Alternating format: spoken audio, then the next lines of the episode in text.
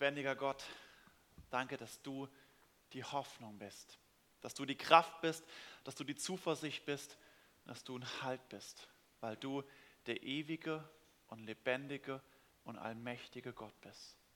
Und danke, dass du der Treue bist, der hält, auch dann, wenn unsere Kraft am Ende ist, wenn wir in Versuchungen fallen und dass du der bist, der unwandelbar ist und der das Licht ist.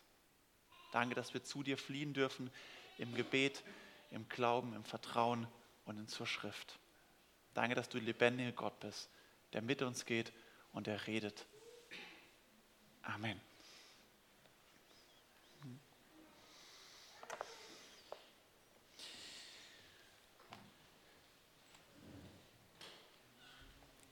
Steffen, Steffen war ein guter Jugendfreund von mir. Meine Heimatgemeinde war ziemlich klein und es ähm, gab nur sehr wenige Familien und noch weniger Kinder in meinem Alter. Und so war es keine Selbstverständlichkeit, dass überhaupt jemand in meinem Alter meiner Gemeinde war und noch weniger eine Selbstverständlichkeit, dass wir uns auch gut verstanden haben. Und bei Steffen war es eine sehr positive und erfreuliche Ausnahme für mich. Wir waren zusammen schon als kleine Zwerge in der Krabbelgruppe im Mutter-Kind-Kreis bei uns. Später waren wir auf einigen Gemeindefreizeiten und Kinderfreizeiten von meinem Verband zusammen im Teenkreis und im Jugendkreis. Und wir hatten es gut miteinander. Und wir haben viel miteinander geschrieben. Damals, die Älteren werden es noch wissen, ICQ hieß das Ding damals. Und äh, genau, wir haben viel miteinander geschrieben. Und ähm, eines Nachmittags schrieb er mir, dass er heute Abend nicht in den Jugendkreis kommen wird und dass er von nun noch nicht mehr kommen wird. Und war völlig überrascht und so aus heiterem Himmel, hä, was ist los? Was ist passiert? Und ich erhielt als Antwort von Steffen, dass er gerade eben in seiner stillen Zeit in der Bibel gelesen hatte, aber nun darauf gestoßen ist, dass die Bibel nicht wahr sein kann und nicht Gottes Wort und dass die Bibel sich selbst widerspricht und damit auch der Glaube an den lebendigen Gott nicht wahr sein kann. Und als Beleg führte er den Vers aus der heutigen Schriftlesung an, Jakobus 1, Vers 13, wo steht, niemand sage, wenn er versucht wird, dass er von Gott versucht werde. Denn Gott kann nicht versucht werden zum Bösen und er selbst versucht niemanden. Ich, zuerst mal muss ich sagen, ich finde es ja super, dass Leute erstens in ihrer Bibel lesen, stille Zeit machen und zweitens, was sie lesen, auch noch ernst nehmen und sich damit beschäftigen. Das ist schon mal nicht schlecht. Aber gerade dieser Nachsatz, Gott versucht niemanden, hat ihn völlig aus der Bahn gekegelt. Und tatsächlich, wenn wir in die Bibel reinschauen, wenn wir von Anfang an anfangen, gerade im Alten Testament, lesen wir von vielen Versen, wo Gott das Herz seines Volkes prüft und ihre, auch ihren Gehorsam gegenüber seinen Geboten prüft. Zum Beispiel 2. Mose 16, Vers 4.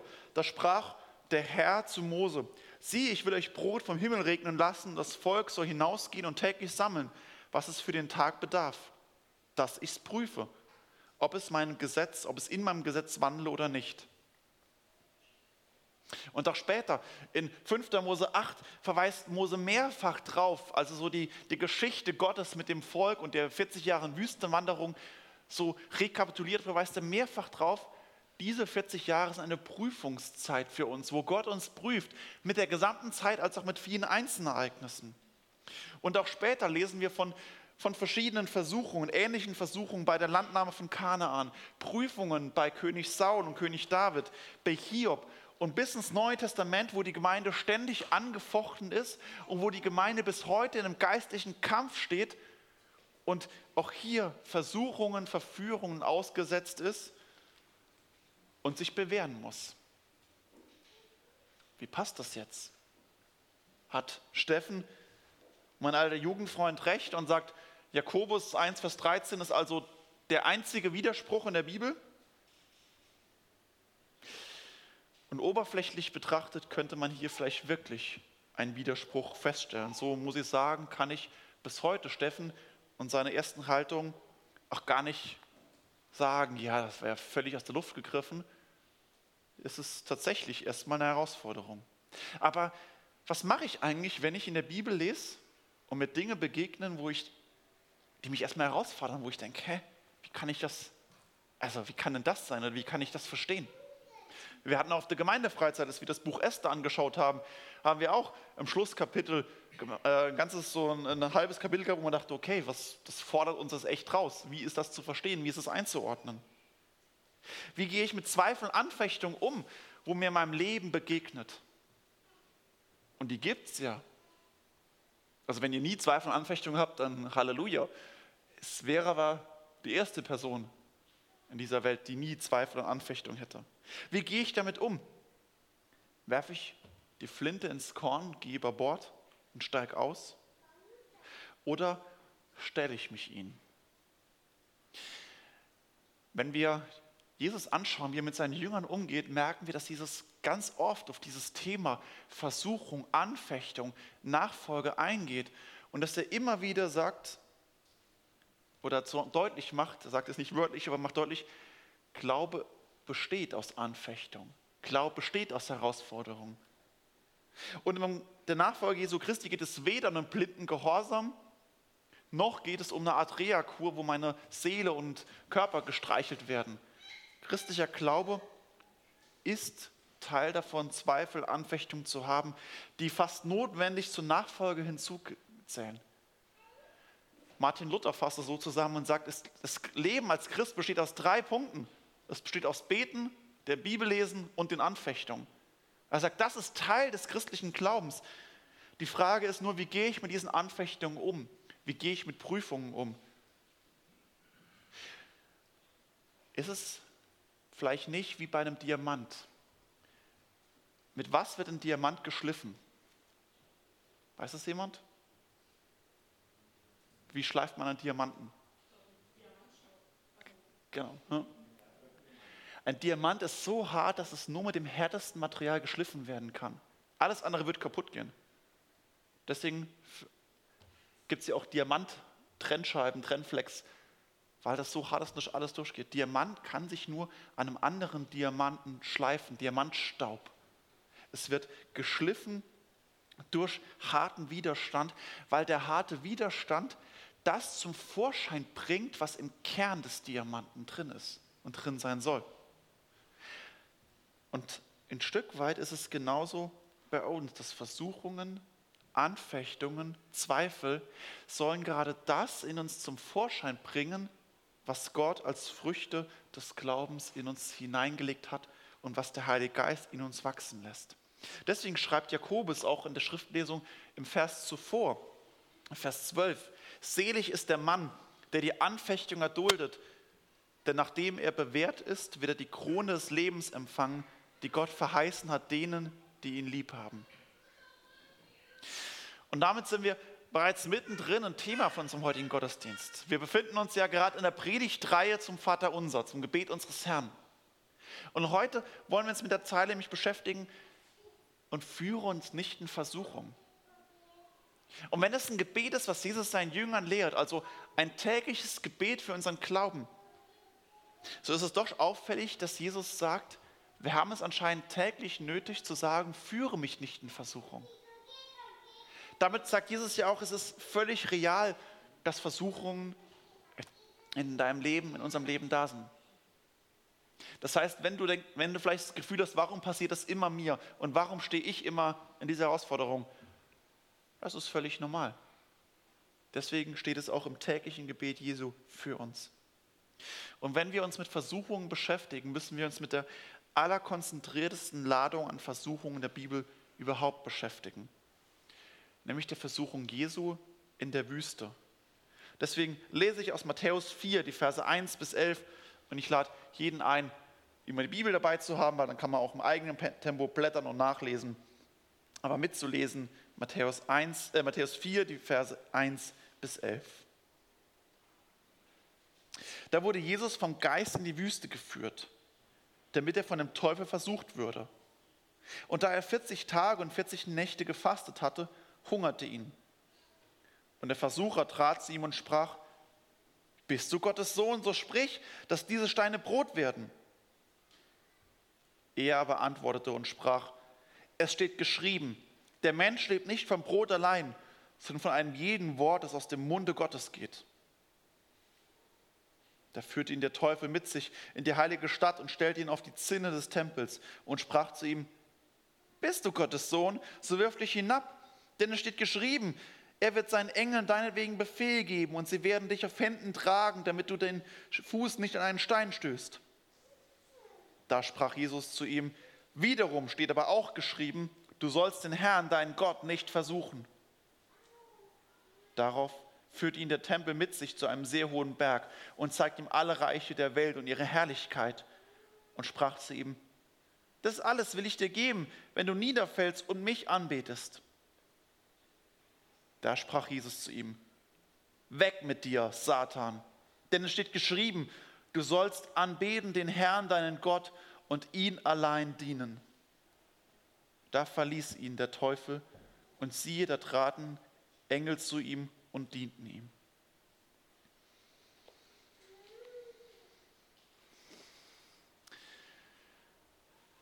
Nochmals zurück zur Anfangsfrage.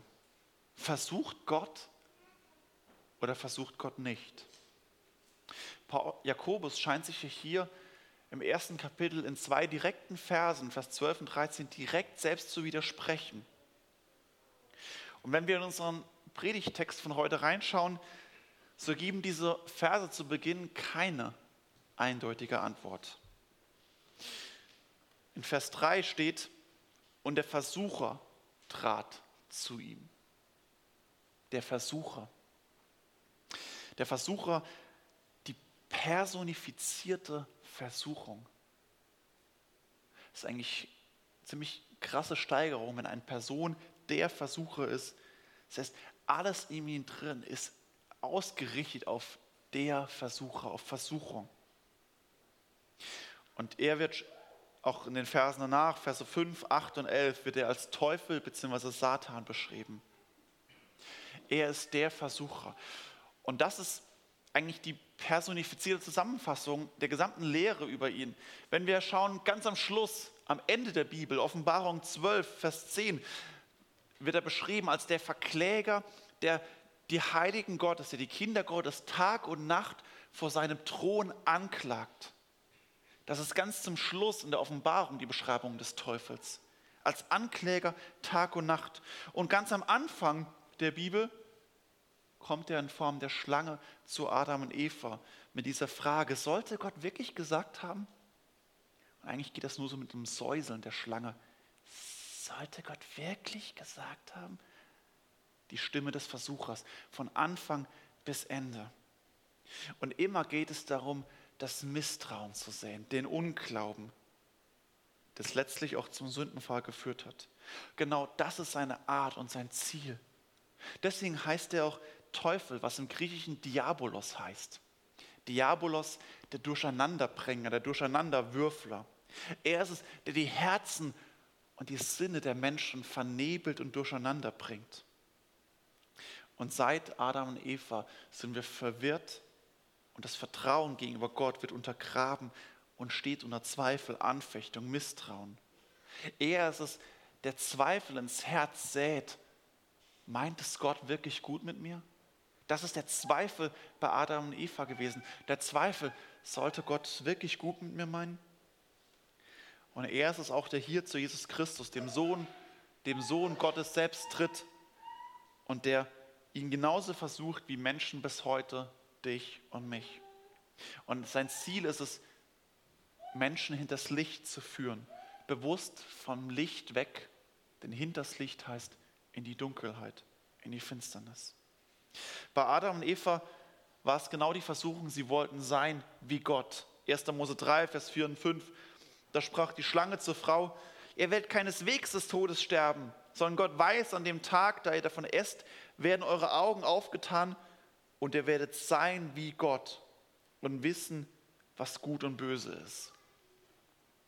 Sein zu wollen wie Gott. Das ist die Urversuchung. Und ist bis heute genauso real, sein zu wollen wie Gott. Die Götter in Weiß. Was haben wir in den letzten Monaten nicht alles von der Virologen und Epidemiologen und jetzt von der Impfstoffforschung ist es diese Hoffnung, sie werden uns retten. Von dort wird die Rettung kommen. Wenn endlich ein Impfstoff da ist, dann sind wir gerettet. Ja, vielleicht vor Corona, aber du wirst an irgendwas anderem sterben. Aber das ist diese Hoffnung, die Rettung kommt von einem Menschen, von Menschen, die sind wie Gott. Das ist die Hoffnung, die damit genauso verbunden ist. Und auf der, auf der anderen Seite übertragen, ich will sein wie Gott. Ich will selbst wissen, was gut und böse ist. Das genau ist das, was der Teufel tut, dass Menschen abfallen vom lebendigen Glauben, vom lebendigen Gott und dass sie auf andere Menschen oder auf sich vertrauen und damit eben nicht mehr Gott dienen. Und wer Gott nicht dient, der dient letztlich dem Teufel, gehört ihm, denn er verbirgt sich dahinter. In unserem Vers wird genau das deutlich in Vers 9. Wenn der Teufel mit Jesus spricht, sagt er, das alles will ich dir geben, die ganzen Weltreiche, wenn du niederfällst und mich anbetest. Darum geht es dem Durcheinanderbringer. Dass wir nicht mit dem lebendigen Gott vertrauen, dass wir letztlich durch unser Denken, durch unser Tun, durch unser Handeln ihm nicht mehr vertrauen, sondern ihm vertrauen. Dass wir Dinge in dieser Welt, uns selbst oder andere Menschen oder materielle Dinge zu Götzen machen, zu Götzen erheben, anstatt dem dreieinen Gott. Dann sind wir dem Diabolos, dem Durcheinanderbringer, verfallen. Nicht wissentlich. Ja, es gibt auch Satanisten, die ganz bewusst Gott, äh, Gott absagen und dem Teufel dienen wollen aber das ist der Ausnahme. Aber diejenigen, die Gott nicht dienen, dienen letztlich ihm auch. Ob sie es wollen und meistens ist es unbewusst. Das Entscheidende ist nämlich, auf wessen Stimme ich höre. Auf die Stimme des Versuchers, der sagt, sollte Gott gesagt haben, oder auf die Stimme des lebendigen Gottes. Denk mal, wie viele Beispiele führt Jesus in der Bibel an von Schafen?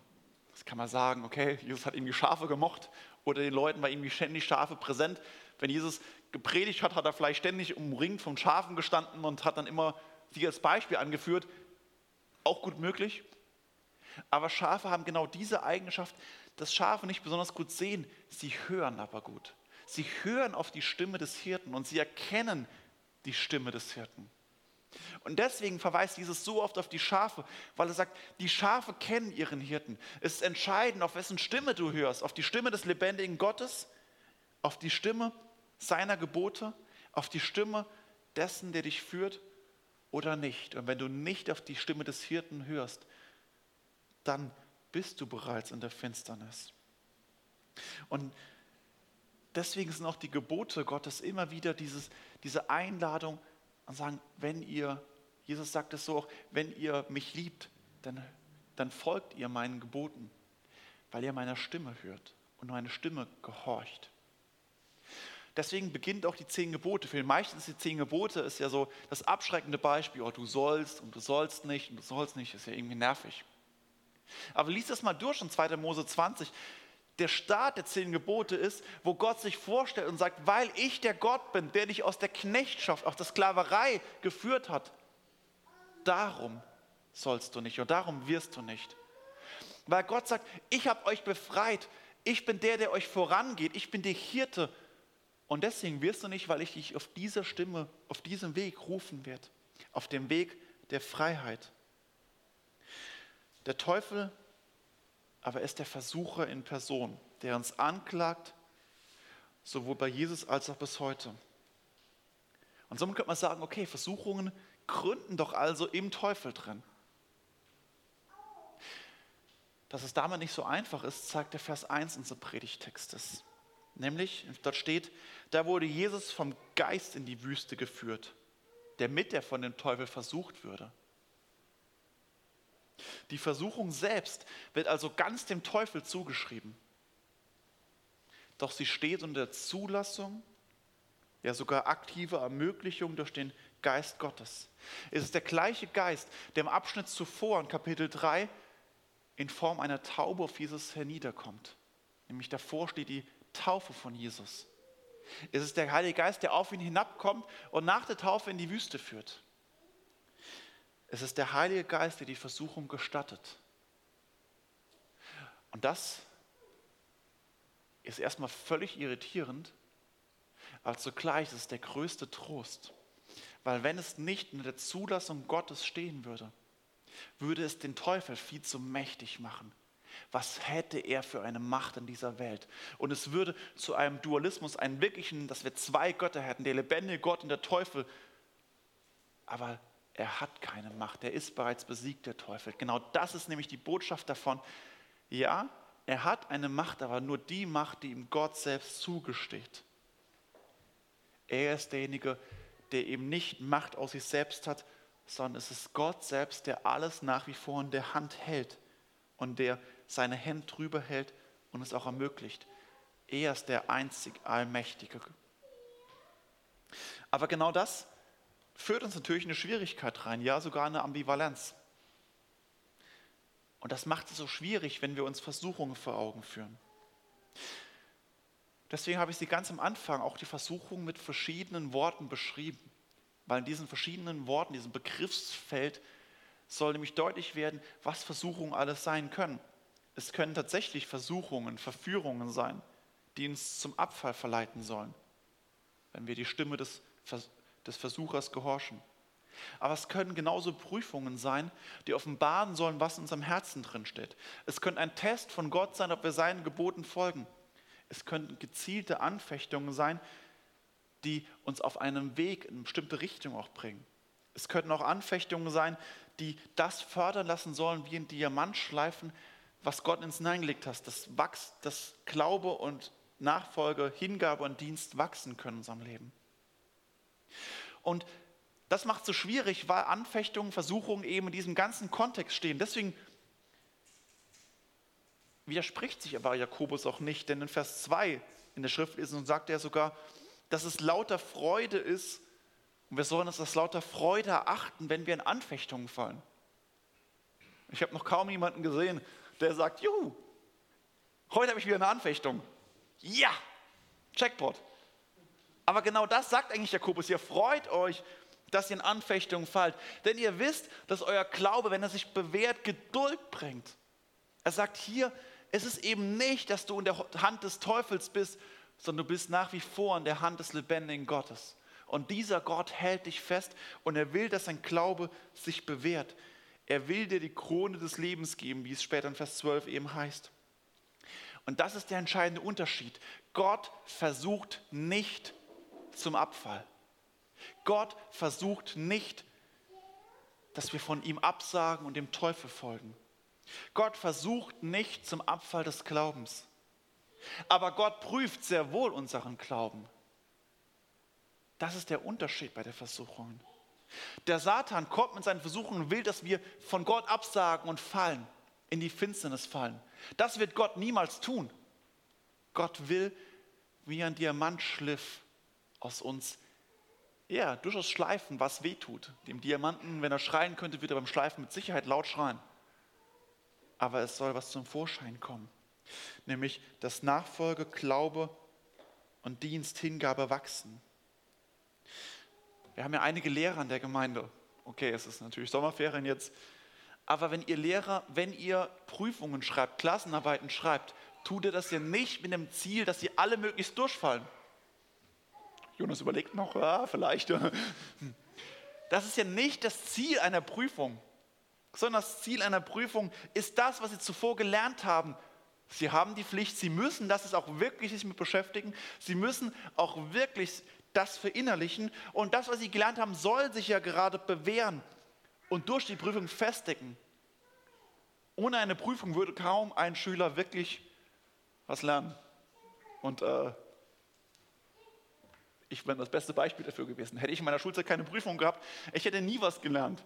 Ein reiner Bulimielerner, vor der Prüfung wurde das reingefressen und dann bei der Prüfung ausgebrochen. Ohne die Prüfung hätte ich das nicht gemacht.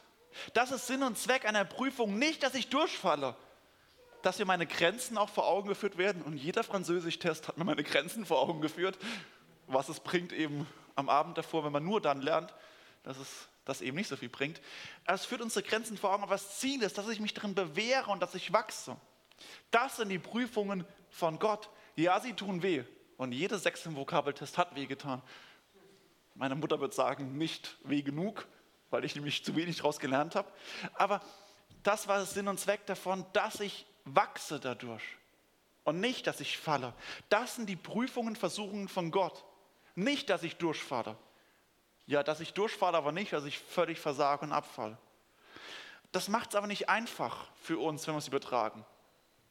Wenn eine Versuchung kommt, ist eben genau das das Problem, dass man eben nicht weiß, okay, was mache ich jetzt damit? Was soll ich dadurch lernen oder wo muss ich mich bewähren? Oder was ist es für eine Anfechtung? Wir können unser Leben nur vorwärts leben und rückwärts betrachten. Wir können nur im Nachhinein vielleicht bei manchen Prüfungen, bei manchen Versuchungen erkennen, was sie gesollt haben. Aber wir wissen es oft im Vorfall nicht, was das soll. Und wir wissen auch nicht, was das jetzt dienen soll. Wenn wir es immer wissen würden, was, was, was wir lernen sollen, dann wäre es einfacher. Wobei, wäre es wirklich einfacher?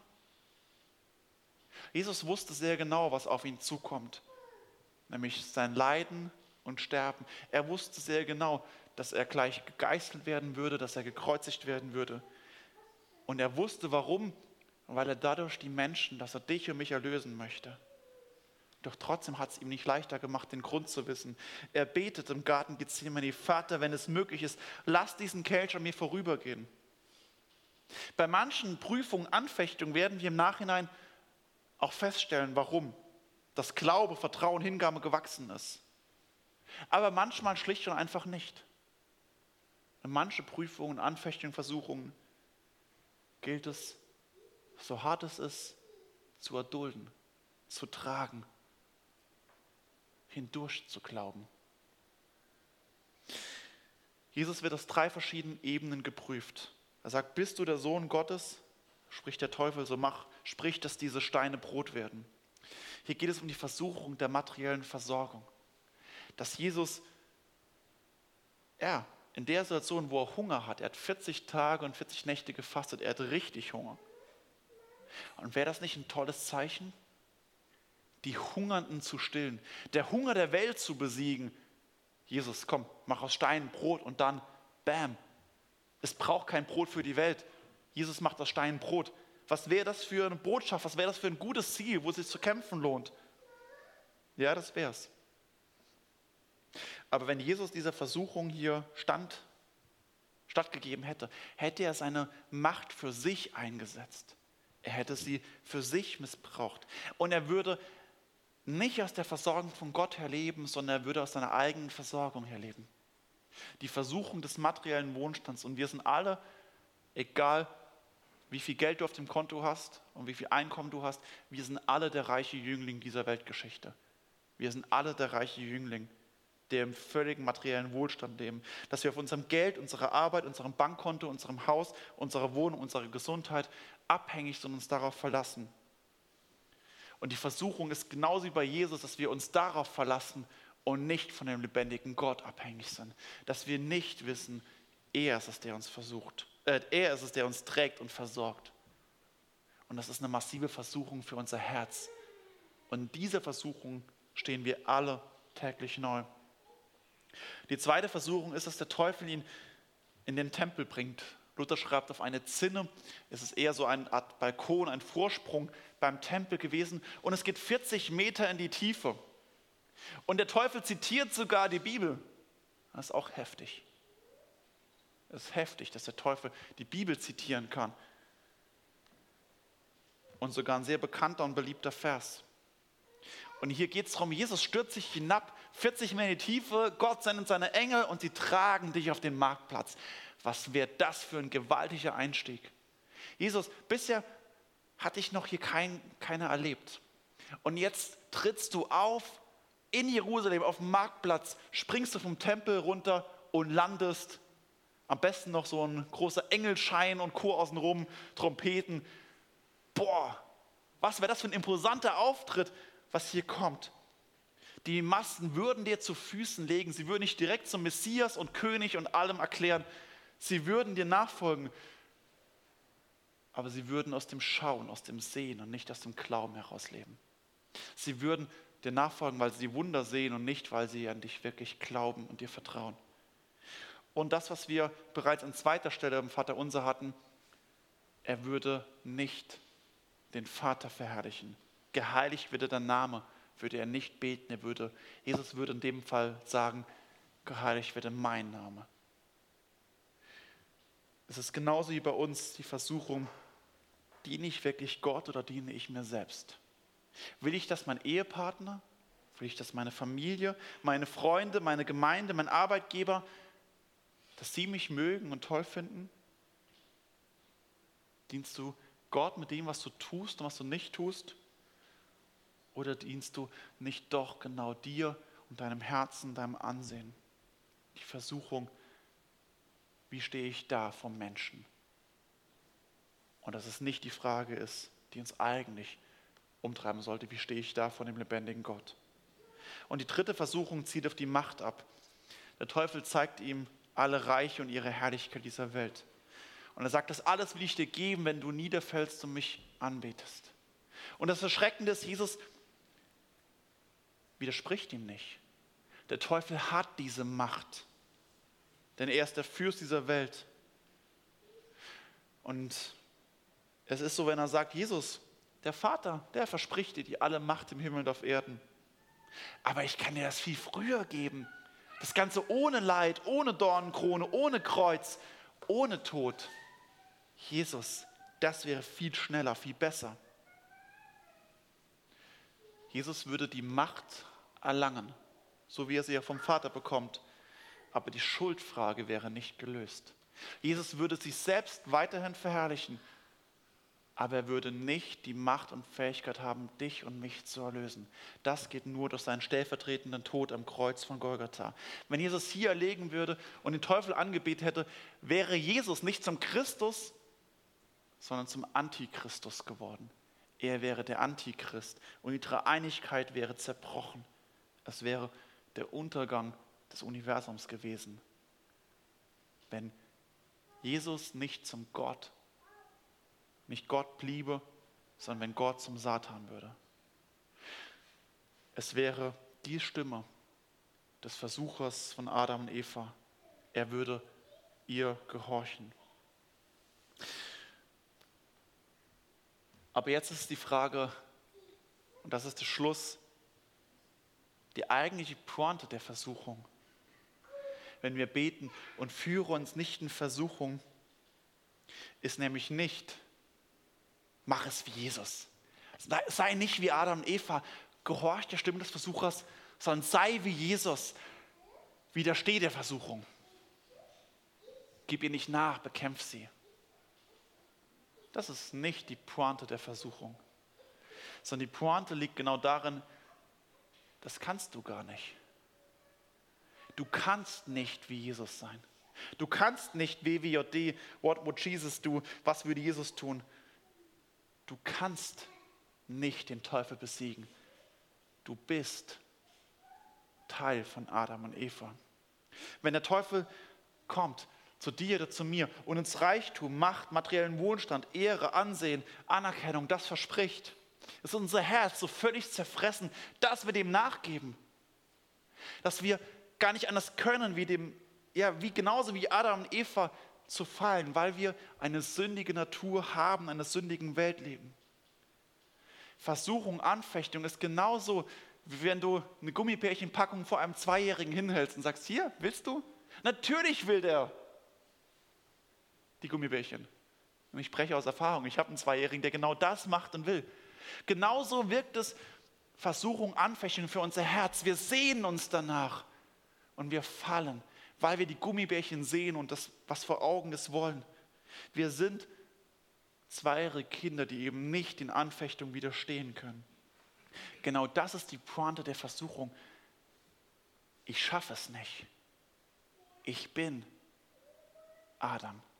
Ich bin Eva. Ich bin nicht Christus.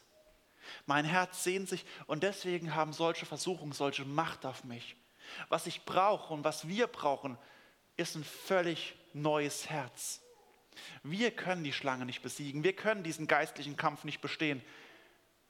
Das kann nur der Sohn Gottes, der lebendige Gott. Und deswegen ist es nicht, streng dich mehr an, gib dir mal Mühe, los jetzt. Sondern die Botschaft der Versuchung ist, flieh. Flieh. Flieh vor der Versuchung, flieh hin zum, dem, zu dem lebendigen Gott. Der besiegt die Anfechtung, der besiegt den Teufel. Gerade darin ist uns Jesus ein Vorbild. Denn was macht er? Er flieht zu dem geoffenbarten Wort Gottes. Dreimal zitiert er das Alte Testament, dreimal zitiert er das fünfte Buch Mose, dreimal schleudert er dem Satan entgegen, es steht geschrieben, Satan. Der Mensch lebt nicht vom Brot allein, sondern aus einem jeden Wort, was aus dem Munde Gottes geht. Es steht geschrieben, Satan, du sollst Gott, den Herrn, nicht versuchen. Es steht geschrieben, Satan, du sollst anbeten den Herrn, deinen Gott und ihm allein dienen. Wenn der Sohn Gottes zur Heiligen Schrift greift, wie viel mehr müssen wir das tun, zu ihr greifen und mit ihr kämpfen? Wenn der Sohn zu ihr flieht, müssen wir umso mehr zu ihr fliehen. Und wir dürfen zu Christus fliehen. Ja, wir müssen sogar zu ihm fliehen. Hebräerbrief fasst das wunderschön zusammen, Hebräer 4, 15, 16. Denn wir haben nicht einen hohen Priester, der nicht könnte mitleiden mit unserer Schwachheit, sondern der versucht worden ist in allem, so wie wir, doch ohne Sünde. Darum lasst uns hinzutreten mit Zuversicht zu dem Thron der Gnade, damit wir Barmherzigkeit empfangen und Gnade finden zu der Zeit, wenn wir Hilfe nötig haben. Weil der Sohn Gottes selbst versucht worden ist, kann er mit unserer Schwachheit, unsere Versuchung nachvollziehen, weil er um unsere Schwachheit weiß. Und weil er um unsere Schwachheit weiß, dürfen wir auch zu ihm kommen, dürfen wissen, ja, er sitzt auf dem Thron der Gnade. Und weil er derjenige ist, der den Teufel besiegt, dürfen wir zu ihm kommen. Wir dürfen fliehen zum gekreuzigten Sohn Gottes, Jesus Christus. Dort ist Gnade und Vergebung. Deswegen ist die Frage, wem gehöre ich? Wessen Stimme gehorche ich? Und es ist immer wieder die Flucht, wenn die Versuchung kommt, Christus, du besiegst den Teufel. Ich will dir vertrauen. Und ja, dann heißt dieser geistliche Kampf auch der Versuchung zu widerstehen, aber eben nicht aus uns heraus. Nicht, weil wir nun toll sind, sondern weil er der ist, der die Schlacht geschlagen hat. Und deswegen können wir und sollen wir, so wie Christus dem Teufel entgegenschleudern, weg mit dir, Satan. Weg mit dir, Satan, denn es steht geschrieben, du sollst den Herrn, deinen Gott allein anbeten und ihm dienen. Weg mit dir, Satan, denn es steht im lebendigen Wort Gottes. Und führe uns nicht in Versuchung. Darum geht es meine Zeit tickt schon. Darum geht es eben nicht, unsere Glauben heroisch zu beweisen. Von dir werden keine Wunder, keine Heldentaten verlangt. Es geht um die Nachfolge. Nicht, dass du die Schlange besiegst, sondern an dem zu hängen, der die Schlange besiegt hat. Und es steht um schlichten Gehorsam und Vertrauen. Und so geht es darum, wenn wir beten und führen sich in Versuchung. Es ist das Gebet zu sagen, Jesus, dir vertraue ich. Jesus, dir gehöre ich und dir folge ich nach. Denn du bist der Überwinder, der Besieger von Sünde, Tod und Teufel. Und dir gehört alle Macht im Himmel und auf Erden. Und dir gebührt allein die Ehre. Führe mich nicht in Versuchung. Doch wenn du es doch tust, in Anfechtung, so erlöse mich von dem Bösen. Lass mich dir vertrauen und die Anfechtung geduldig ertragen bewahre du mich zum lebendigen und zum ewigen Leben.